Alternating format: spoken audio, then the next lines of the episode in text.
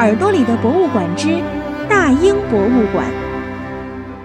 小朋友，看到它，你会感到害怕吗？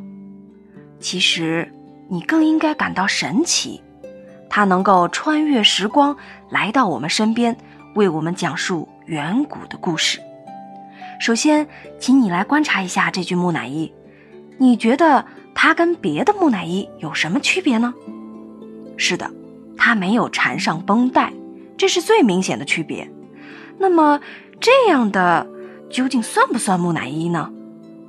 木乃伊的英文名字来源于阿拉伯语。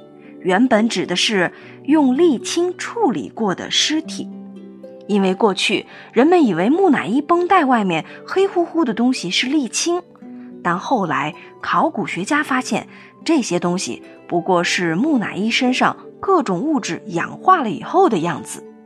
大英博物馆管这种人类的遗体叫做自然木乃伊，其实就相当于我们国内所说的干尸。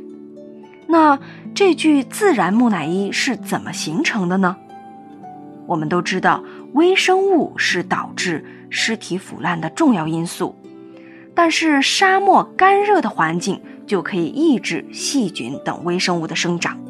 其次，干热的环境可以让它的身体慢慢慢慢的脱水，于是就变成了一具天然的木乃伊。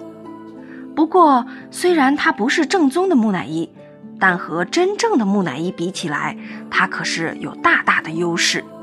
比如，在木乃伊的制作过程中，人们都要将内脏取出来，而大脑呢，直接丢掉。因此，我们的考古学家就无法从木乃伊身上了解到完整的人体器官的信息。可是，这具木乃伊就不一样了。考古学家对它进行了全面的 CT 扫描，能清清楚楚地看见它体内所有的器官，甚至大脑。虽然它已经萎缩了。另外，CT 扫描还告诉我们，这个人大概是十八到二十一岁，身上有多处骨折，其中有几处还是粉碎性骨折。看来。他生前很有可能是被人残忍地打死的。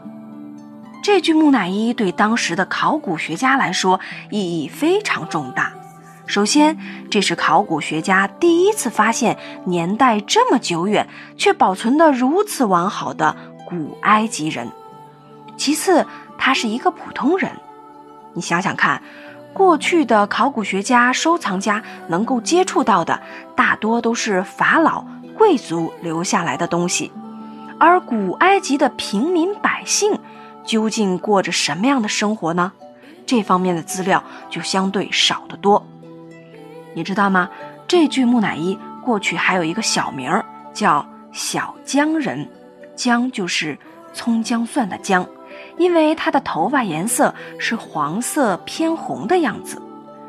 英国人管这种颜色叫做 ginger color。意思是姜的颜色，但这么称呼它显然不太尊重，所以呢，大英博物馆现在基本上也不用这个名字了。最后留给你一个思考题：在我们国家也出土过类似的人类遗存，它们也是在干热的环境中保存下来的，而且还非常的完好。你知道是哪些吗？